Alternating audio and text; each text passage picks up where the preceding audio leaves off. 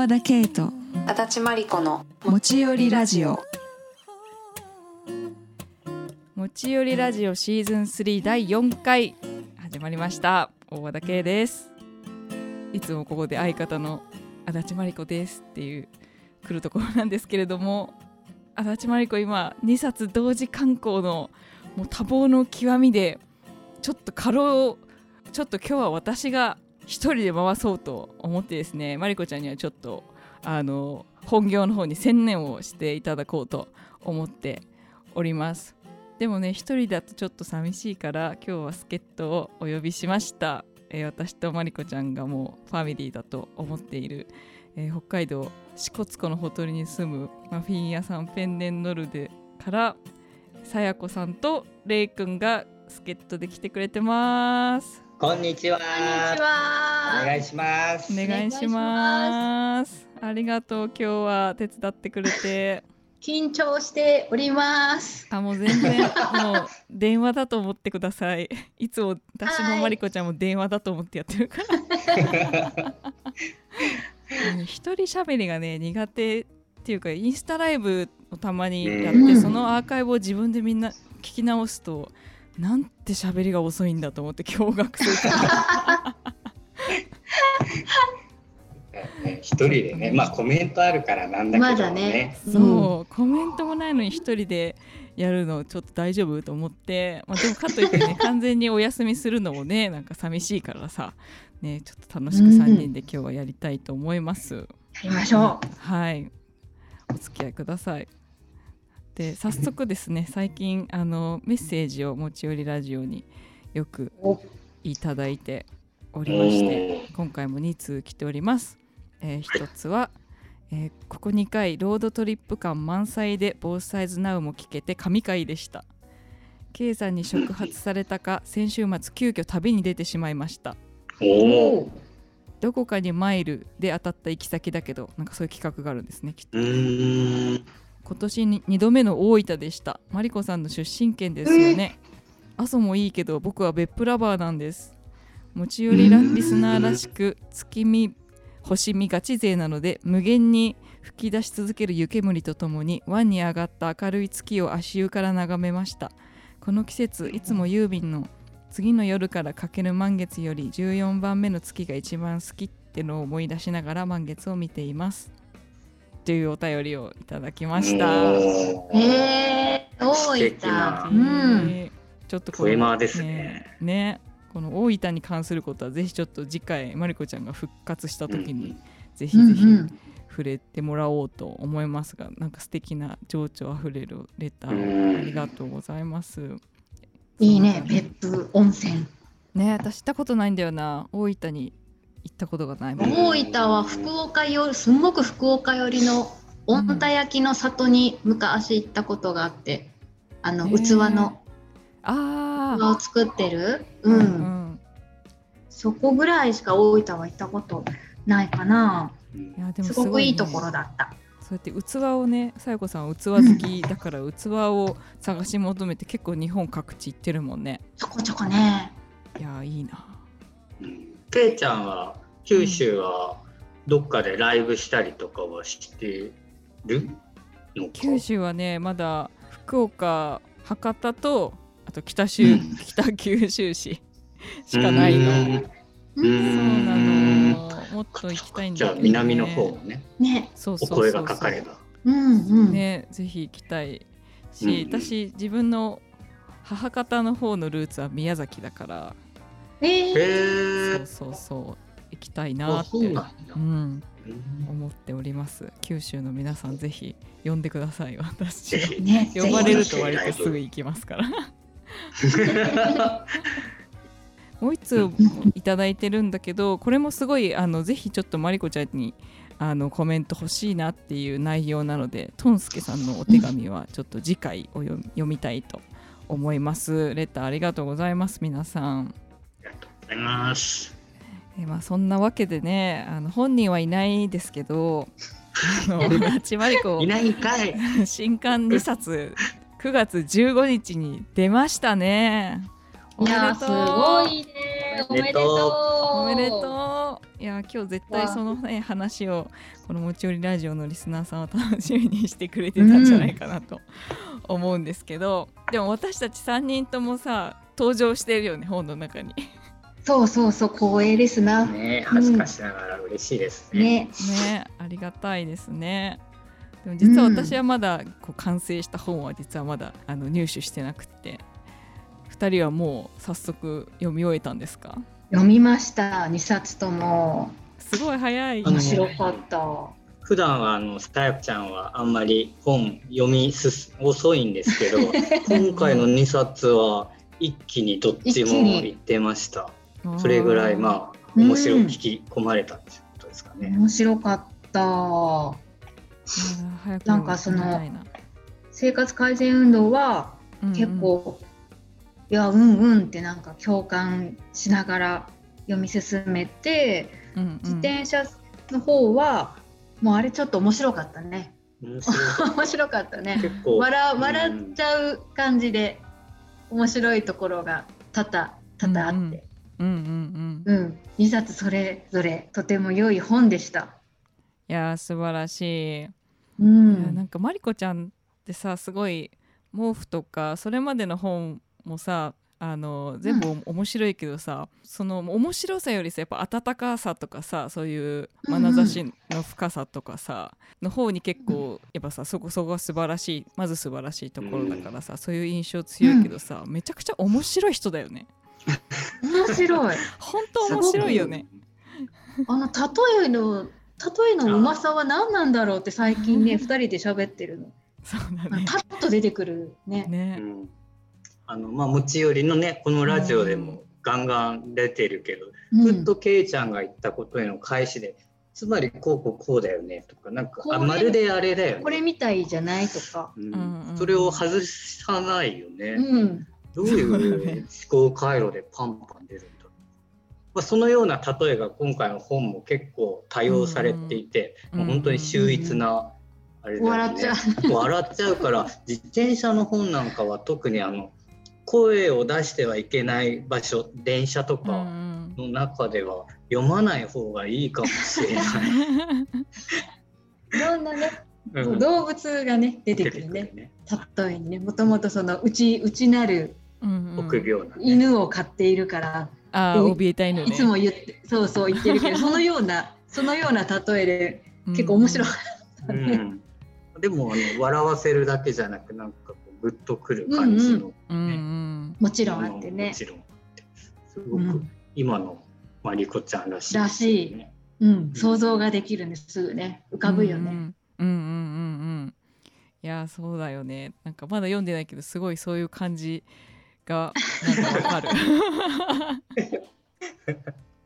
そうなんかね、まあ、その持ち寄りラジオをずっと聞き続けてくださってる方はこの私たちとペンネンヌルでのあのつながりとかももうご存知だと思うんですけど、もう私たちも最初は私の音楽をねきっかけにうん2016年かな、私が札幌シティジャズに、あの出演した時にさやこさんがあの私のことを知ってくれてそこから、うん。あの間違った電車の歌「Down the Bright Side With Open」とかまあのマリコちゃんがミュージックビデオを作ってくれた「The Missing Piece」っていう犬のねビデオのあのを見て足立マリコの存在を知りあの先に足立マリコちゃんにコンタクトをしてしこつことつながるっていうね 面白いあの始まりで私たちはこう出会ってるんだけどでも私もなんなんかねマリコちゃんとあの、まあ、私はマリコちゃんの毛布あの今年最初に出たエッセイの方にも私登場してるけどあのずっとこういう感じでしょっちゅう電話してたわけじゃなくて出会ってから10年ぐらい経つけどこんな風にずっとコンタクトし続けてるのは本当にここ数年のことで。へー結構知り合った頃のマリコちゃんはもっとやっぱりこうちょっと人付き合いに対してもうちょっとこうなんだろう緊張しそうしているような雰囲気があったけど、なんかでも2016年ぐらいにペンネンノルの2人と出会った時とかすごい2人に心をめちゃくちゃ開いてるなって思ったんだよねその時も。なんか2人のところにあのちょっと止めてもらったりとかしてる過ごす間に何て言うのかな。その怯えた犬がさこう私たちがよく使ってる怯えた犬っていう表現があるんですけど こう心の中の怯えた犬が本当にここに甘えていいのかいいのか？みたいな感じでちょっとあの捨て犬だったやつがこうちょっと拾われてきてあの優しさに警戒するみたいな愛を受け取ることに警戒するみたいな犬がこう私たちの心の中にあの誰しも飼っている怯えた犬が、あのすごいペンネンノルであの支笏湖のほとりで過ごした日々の中ではすごく伸び伸びしたんだろうなっていう印象を当時から持ってて。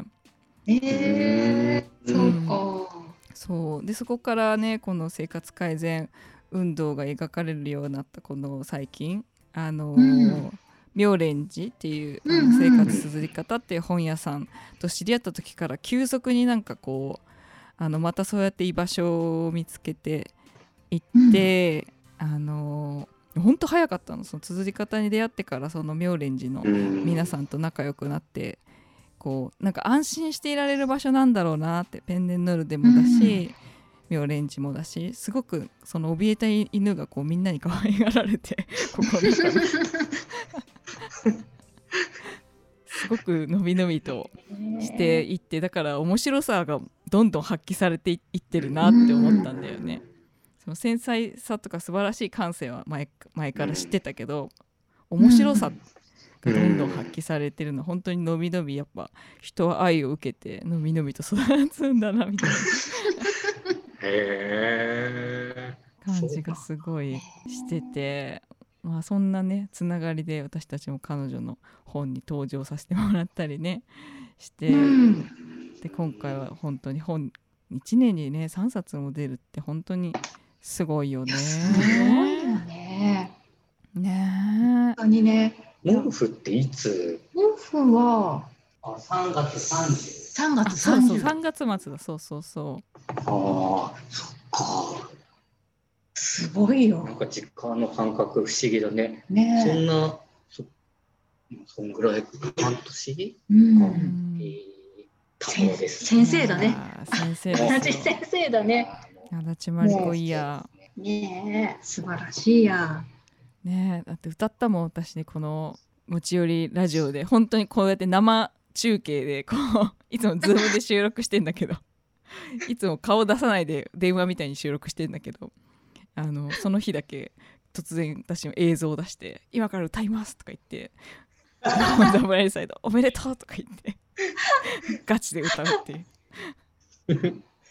ことをいやー、すねごいね。やったちなみにあの、うんけいちゃんと足立先生はいつから何きっかけでお友達になってるの？私とマリコちゃんはね初めて会ったのは大学生の時なんだけど同じ大学ではなくって私が当時いた音楽サークルあの、うん。ソウルミュージックとかをやるサークルにマリコちゃんの通ってる大学からこういわゆるインカレっていう大学違ってもサークルこう混ざるうんのがあってマイコちゃんの大学の子も音楽やりに来ててでそれでサークルのライブとか私のライブにマリコちゃんもあの遊びに来てくれてうん。それがきっかけなんだけどでもそんなに喋ったわけじゃなくてなんかあそのドンちゃんっていう共通の友達が いいてドンちゃんの友達っていう風に知り合ってでそんなに会話をしなかったんだけどでもすごい面白い子なんだよっていうのはどんちゃんから聞いてて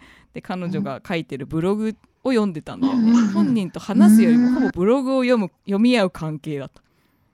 うんですごいうん。マリコちゃんが書く文章が好きだったからうん。あすごいたこれからも楽しみだなと思ってうん。いつもブログを読んでたしその間違った電車のアナウンスその「ドア on the right side will open」が「ブライトサイド will open」に聞こえたっていうのをブログに書いててその時。うん。でそのブログを私が見て「これ曲にしていい?」って聞いて。うんだからほん。とそれまでちゃんと話したの2回ぐらいじゃないかな多分。へえあじゃあ言葉がつないだ二人なんですね、そうそうそう。う、ん。おおそして曲が作れてすごいね。そうそうそう。へマリコちゃんもねいろんな土地にいたからえ。うん。うそのん。話をその曲にしていい？って言ってその後マリコちゃんが歌詞をノートに書いたのをビリって破ったやつをね あの持ってきてくれたんだけどその時兵庫県に彼女は住んでて私がたまたま兵庫でライブをしに行った時にそれ持ってきてくれてそれも本当に数年ぶりに会うぐらいな感じだったうりとかね。それはあれですね。まさに生活改善、私のあれの単行本にも入ってましたね。あそうだっけ？農夫じゃないあ、毛布か。あれ？もう、まあ、失礼しました。もう多分毛布じゃないかな？毛布か。そのエピソード。ドはきっと。そうだねそう私がにその曲のあ、そっか、そあのくだりはそうか。そう私あ、火のこととかは生活改善運動にあ、そう書いてる。そうだけど、うん、ていちゃんとのその話は毛布だ。そうそう 混ざっちゃう失礼しました混ざるね混ざる出版社も違います。そうそうそう、そういう始まりだったけど本当にこんな風に連絡を密に取ってるのは本当にここ最近のことで、そういうマリコちゃんが身近にいてくれたらいいのにってその時からずっと思ってたから叶いました、うん。う ん嬉しいですえハリコー、そんなこと思われてたなんて。泣くね。泣いちゃうね。うんいや、なんか知らないところでね、ね、話してるの聞くのって。ね、ないからね。そうだよね本当に電話みたいになってるけどまあでもその、まあ、でもこうやって生活改善運動だったりさ自転車本だったりさ、うんやっぱその彼女という存在が身近にいるっていうのとなんか同じ感じで本が存在してる、うんうんするんじゃないかなと思っててだからやっぱり私はこういう友達がいてくれたらいいのにって思う人だからさみんなきっとそういう友達が欲しいと思うし。うん。なんか本との出会いもそうじゃんなんかあこんなんかさ全然著者のこととか知らないで本にさ出会うとさあこの人は私の考えてることが分かってくれるみたいなさ、うん。なるじゃん、うんそういう本と出会うのってうんだか私はなんかリアルにさっきにマリコちゃんと出会ってるけどさ本で出会ってる人は本当にそういう感じなんだろうなってなんかきっと思って、うんうん。確かにね。うん、みんなのうん。マリコちゃんですね。ね。ねえいやこれからちょっと今年はもうバンバン来ますよこの後。波が。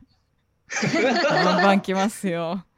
いやー、大活躍。ね素晴らしい。大活躍、そうそう。でね今すでにねいろんな書店さんでもう買えるんですけどあの私たち3人がそのあの生活改善運動にあのゆかりの深い生活綴り方っていう妙蓮寺のね本屋さんが購入特典として準備しているあのなんていうの？特典ペーパー？そこで買うともらえるっていう特典ペーパーに私とあのさやこさんれいくんもそれぞれ文章をね 寄稿したよねまだ読んでないけど2人の僕もケイちゃん、まだ見てまだ見てない。楽しみです。うん。ね楽しみ。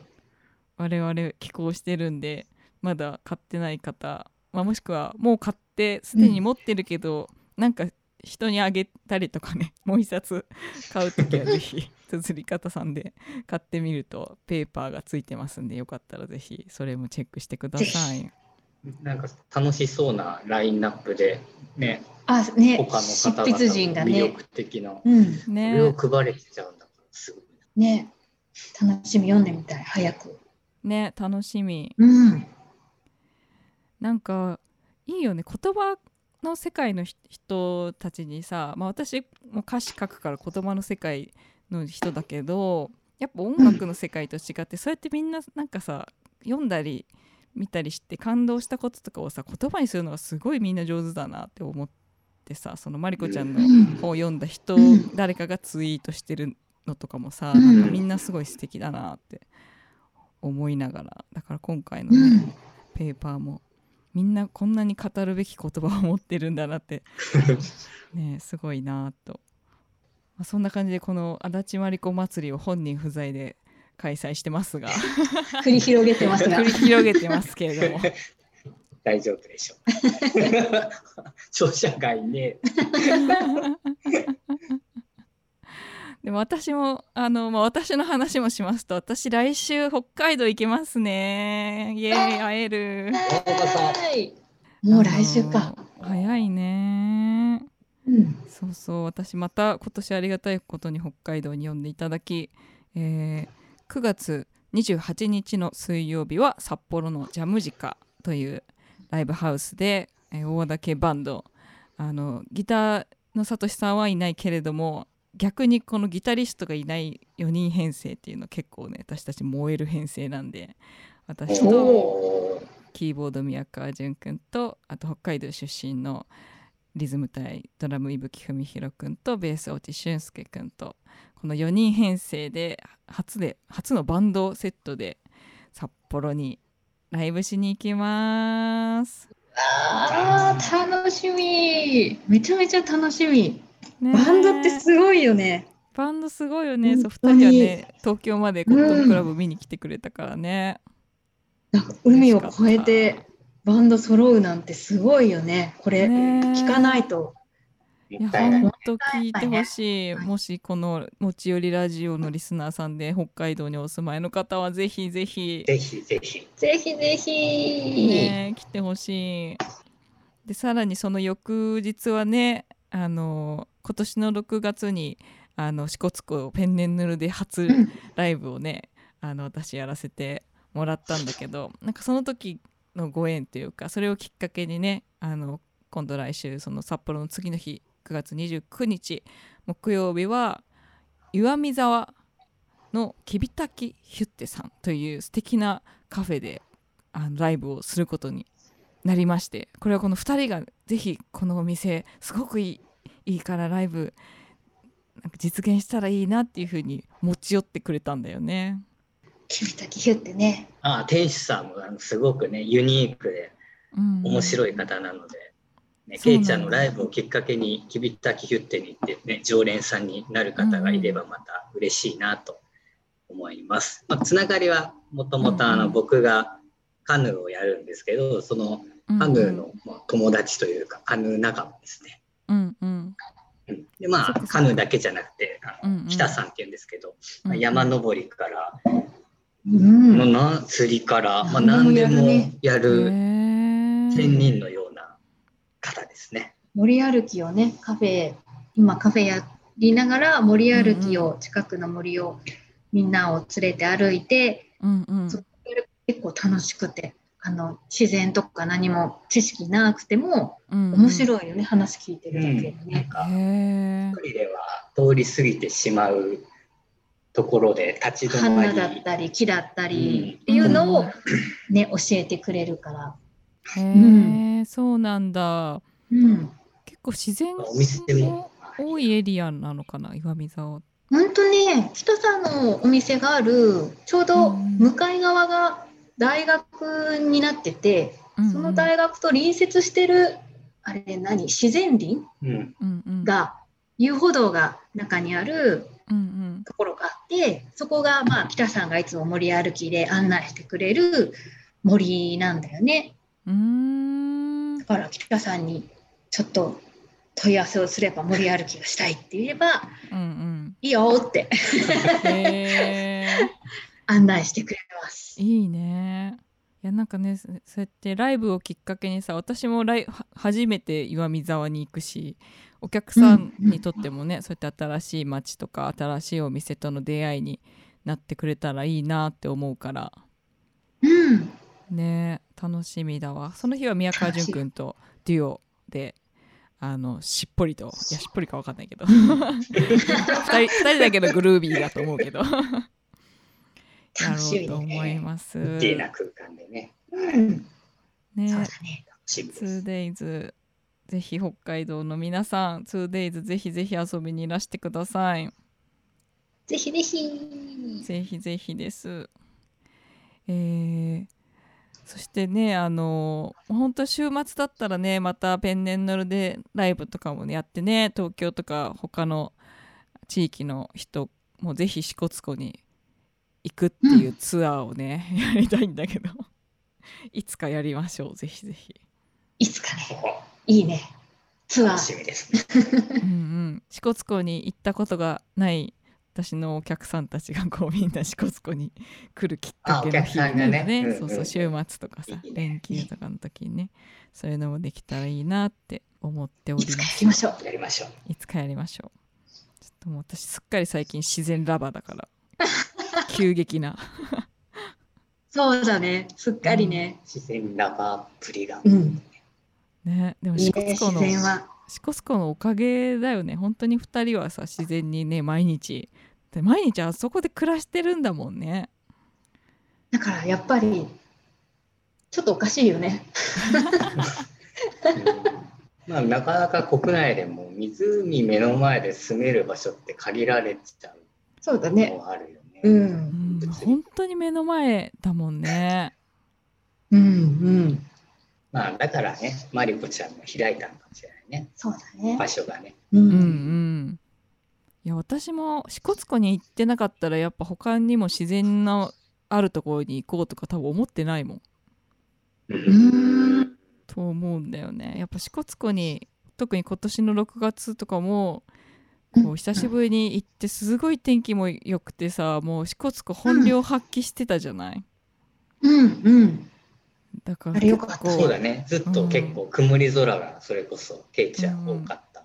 ワンワンチャンしかなかったんだよね。いつも札幌ライブして、泊まって、もう帰る。うんうんもうその日しかないよっていそうそうう。そう結構慌ただしくねね言ってたからねうん。長く滞在できたから。晴れたもんね。バそれはーってね。バッチリだったね。バッチリだった、ねうん。風がなくてね、朝ね。うんなんか本当にそれですごい癒されたんだよねうん。あの感覚はなんか本当にあやっと分かったみたいな。それまでもなんか支笏湖には 初めて行った時もでも初めて行った時もすっごい綺麗だったの、鏡みたいになってあのカヌーに乗ってる時に、もう自分がなんかあこれあの世に行くのかなぐらいにすごい綺麗だった。のさ。それで言葉少なだったのかな。あそうそう。そう自然のあの中に住んでるとやっぱ違うよね。だからやっぱりなんか街をだんだん避けたくなっちゃうんだよ。自然に慣れちゃうと。あの情報量が多いでしょ？そうだよね ?6 月にそれこそさ、コットンクラブで東京行った時に、私、うんうん3年ぶりにコロナあったからさ、東京行ったけど、うんうんうんちょっとやっぱししんどかったもんね。まあちょっと異常な暑さ。暑さもあまあったけど、ねそうん、まず暑さがね。あのね、まずスイカにチャージみたいな。数年ぶりにスイカチャージみたいなところから始まるから私は。そうだよね。どうやって使うんだっけみたいな。電車のこと汽車って呼んでるしね。へえ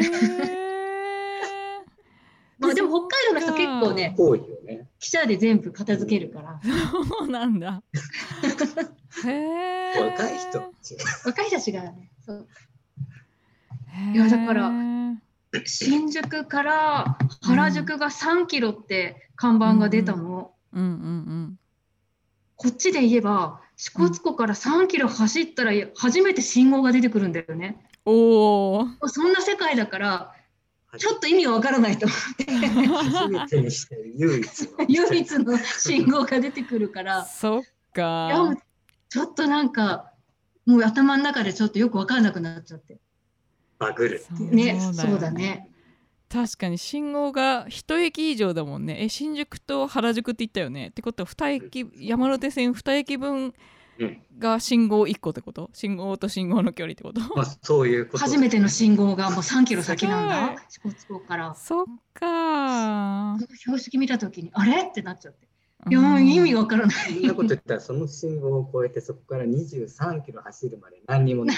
何もない23キロ東京で走ったら新宿からだったらどこだろう結構いってるよねそうだよね。札幌向かったら札幌の街出るまで信号ないからねそうだね。そじゃあ そんな30キロだ。そんな世界だからねそっかそんな世界だからラジオにね、出演してね。とんでもないことだね。出てしまっていいのか。っていういやいやいや。いやでもさなんか私その自然に目覚めてさ前もう一回ことがあしたうんたんだけどあの星野道夫さんね。あの作家,、うんうんうん。作家というかあのアラスカにずっとあの、ね、過ごされてた星野道夫さんの本をで最近「旅をする気」っていう本を読んでて、まあ、絶対きっと2人も読んだことあるんじゃないかなって思うんだけど、例は持ってるよ。持ってそうだよね。いや絶対持ってると思った、お取りに行った。あそうそうそうそうそれ。その青い 可愛い本ね。なんか前もこれを読もうとしたんだけど前はねやっぱりあんまり読んでもなんかこうあんまり自分の中で想像がつかなかったんだよねすごく。うん。けどうん。今はなんか別に読んでもあのそこに出てくる特殊なアラスカのあの動物たちのこととかは全然わかんないけどでもなんかそういうもう自分のなんか世界をもうはるかに超えた何かと対峙した時の感覚とか、うわーっていう気持ちっていうのがなんかやっと分かったからなんかその感覚をも持つことができて以来星野道夫さんの本がめちゃくちゃ面白く読めるようになった。なんて最近思って。うんやっぱ読む本も変わるようんね、うん。その時のね。ね。ほんとほんとマリコちゃんもそれこそ好きだよね。そうそうそう。マリコちゃんは某なんかもう星野道夫マジ神みたいな感じでさあ。言ってた。いろいろ引用ねしてるよね。うんうんうんうん。えねそうそう。だから多分私も前も読もうとしたんだと思うんだけどうん。その時はうんやっぱ今みたいに読めなかったというかこうちょっと逆に阻害わからないことでちょっと寂しいわからない自分が寂しいと思ってたの前は。自然に関するものを読んだ時に。うん分からなくて寂しかったけど今はちょっと分かるようになったなって思っててでそう思いながら読んでたらなんかうんそこの本の中で「もう一つの時間」っていう章があるんだけどこうその中でこういうこんな素晴らしい星空とか泣けてくるような夕日を一人で見ていたとしてでもし愛する人がいたらその美しさやその時の気持ちをどんな風に伝えるんだろうねっていう会話をしてるシーンがあってでこう写真を撮るとかもし絵がうまかったらキャンバスに描いてみせるか いややっぱり言葉で伝えたらいいのかなみたいな会話するんだけどでもある人はこう言ったんだ。自分が変わっていくことだってその夕日を見て感動して自分が変わっていくことだと思う？って言ったっていうシーンがすごいわかるってなって。これねいいいい言葉だよね、うん。僕もね。チェックしてます。なんかすごく素敵だなって。そうやっぱりさ本当に伝えたいって思ってさでもそしたら写真を撮ったりとかさいや絵がうまかったらいいのとかとかさ言葉がもうちょっとうまく表現できたらいいのにとかさ思うけどさでもやっぱ多分私がもう一番変わってるってことがきっと一番伝わるんだろうなとも思った。うん。うん。うん。うん確かに。ね前オーストラリア行った時のあの5歳児の顔ね。あそうそう二人いい顔してたもんね。5歳児に顔を送りつけて まあそういうことだよね。そういうことだよね。そういうことだね。えそうそう。なんか素敵だなと。本の中で変わっていってますしね。うん。ね本当そう思うしさでこの本の他のところにも出てくるんだけどさそういう日々を一度過ごすとさそこから離れた時もやっぱ、あ今こうしてる時も支笏湖が今日も綺麗なんだろうなとかさ 思い出してさなんかつながってる感じがするというかそれで結構呼吸がなんかちょっとスーってなるみたいなさ、うんうん。うんうん、そういう場所はいくつあってもいいよね。ね。うんねうん。本当にそう思う。だからね、本当二人のおかげで支笏湖に出会えたことは最大の感謝です。いやいやいや、こちらこそ。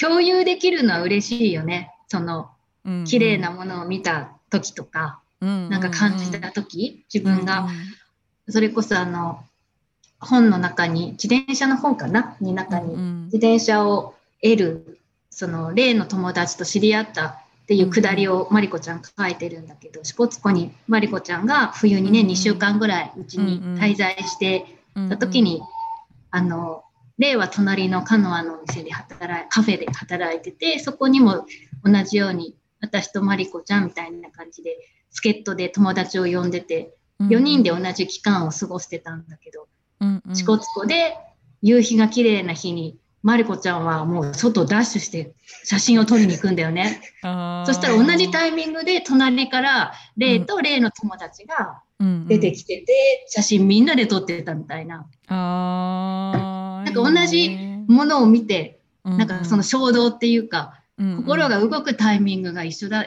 たりとかするっていうのはなんかすごく嬉しいなって見て私はそれ後ろから見れてなんか面白いいいなと思って見てた。そんな3人の後悔者。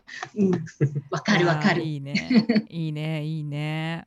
いや、そういうの嬉しい、ね、暮らしてるからってね、その、うん、誰とでも共有できるかっていうと、そうでもやっぱりなくて。うん、そうだよね。うん、なんかね。誰もが支笏湖が綺麗な時に支笏湖にわーって言ってるわけではないから、うん、地域の。そうだよね。本当にそうだよね。だってきっと前もねうん、前ももう支笏湖の話をこのラジオでした時も言ったと思うんだけどやっぱり初めて私が人生初めてのカヌーに乗せてくれたのがレイ君じゃないカヌーガイドさんだったらきっと全然違う体験になってたと思うんですね。うん、そうね、もっと良かったかもしれないし。焦げ焦げね、言う人だった私が何も全然、ね、全然こぎもしないでただずっと景色だけ見てたらしい私。それを許してくれたのはねレイ君がこう。なんか没頭してんなと思いながら曲曲作ってるのかな。後ろでね 見てて。ねまあ、なんかそういうふうにねあのこの持ち寄りラジオやね私の音楽やあの、まあ、ペンネンノルデに出会ってる人やマリコちゃんの本に出会う人もなんかそういうふうにね共有できる仲間を見つけたみたいなね、うん、気持ちになってもらえたらいいよね。うん、本当そう。うんうんうん。うん、いやありいつもありがとう。こちらこそありがとう。ちょっとそろそろもう話は尽きないんですけどそろそろお時間が迫ってまいりましたので2人はお知らせとか大丈夫ですか？なんかここで買えるよとかまあ通販もしてるからねぜひ皆さんもペンネンノルデのマフィンあのはい、全国買います。うん。買ってほしい。買ってほしいし支笏湖に行く機会がある方はぜひあのレイ君にカヌー乗せてもらってほしいのであのインスタとかレイ君には直接言ってください。連絡ください。はい。お願いします、はい、えー、今日はそんな感じかな？球団お願いを聞いてくれてどうもありがとう。こちらこそ 楽しかったです。あよかった。ちょっとまたね2人のねあのさやこさんのこう器の話とかもねめちゃめちゃ聞きたいんだけど多分止まらなくなるからちょっとまたこういうゲスト会をぜひ設けたいと 思いますので、まあ、まずは来週私たちは北海道で、えー、私北海道行きますので北海道でお聞きの皆さんはぜひライブも遊びに来てください。それでは本日のゲストはペンネンノルデからさやこさんとれいくんでした。ありがとうございました。で持ち寄りラジオ来週は多分足立真理子復活だと思いますので、えー、また来週水曜日に更新します。今週もお聞きいただきありがとうございました。大和田圭でした。ありがとう